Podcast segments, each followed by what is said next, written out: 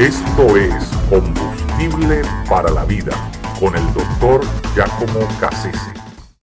El Moisés de Miguel Ángel es una de las obras más celebradas en todo el mundo. Está hecha de mármol blanco de Carrara, eh, es verdaderamente imponente, es una obra colosal en el mundo del arte. Miguel Ángel la hizo mm, entre el 513 y 515. Eh, está expuesta en Roma y, aunque es de verdad eh, eh, impresionante lo que logró hacer Miguel Ángel, hay algo curioso en esa, en esa escultura.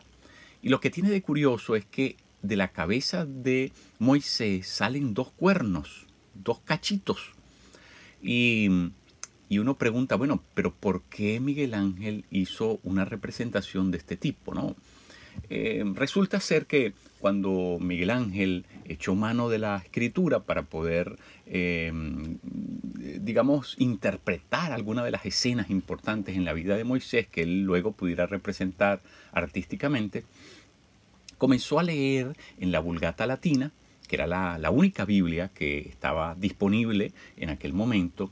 La Vulgata Latina había sido eh, traducida por Jerónimo de Belén, eh, comienzos del siglo IV, eh, se lo había ordenado, una orden que le había dado eh, Damaso I después de terminado el concilio de Constantinopla en el 381.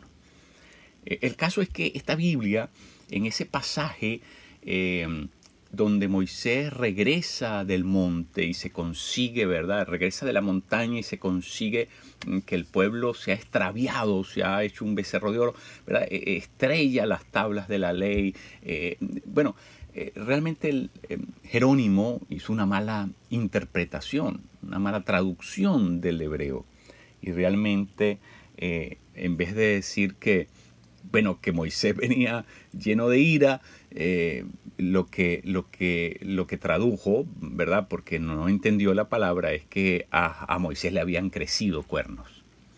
Y entonces esa mala interpretación de las escrituras eh, terminó por imponerse durante la Edad Media. Y eh, la razón por la que estoy mencionando esto y refiriéndome a este Moisés de, Miguel Ángel, que ha quedado como, de alguna manera, como la prueba eh, misma de un error de interpretación, un error hermenéutico gravísimo, eh, es precisamente por eso, porque nuestras malas interpretaciones de las escrituras pueden llevarnos a perpetuar conductas tan, tan extraviadas y tan grotescas, y además que son a, todas luces son eh, eh, er, erradas, eh, erráticas y, que por lo tanto mm, desdicen, se separan, se alejan de lo que realmente es el, Evangelio de nuestro Señor Jesucristo. Así que una mala interpretación de las escrituras nos va a llevar a una mala conducta. Eh, aunque saquemos e, ese conocimiento de la Biblia, si no es el conocimiento, eh, ¿verdad?, que, ha, sido decantado por medio de, un, proceso de entendimiento correcto.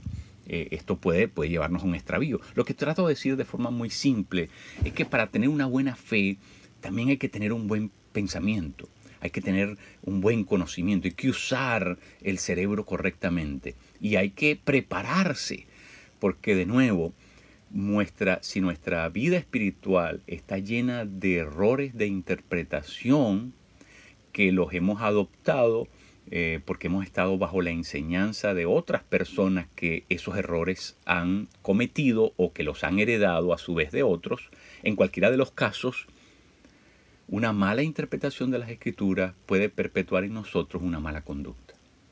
Y por eso es tan importante que nosotros seamos no solamente lectores de las escrituras, seamos estudiosos de ellas, seamos gente incisiva, profunda en interpretar el sentido exegético, es decir, el sentido, lo que estaba en la mente de Dios cuando, cuando escribió, cuando usó a estos intermediarios, escritores bíblicos, para poder eh, plasmar allí lo que estaba dentro de su corazón, dentro de su mente. Así que, bueno, quiero retarles, ¿verdad?, a que se tomen en serio ese aspecto de la vida cristiana, porque tenemos que ser buenos intérpretes de la Biblia. Eso es la única cosa que va a garantizar, si nosotros nos tomamos en serio las escrituras, ¿verdad?, que nuestro estilo de vida, nuestra conducta, va a ser consistente con lo que realmente Dios tiene en su corazón.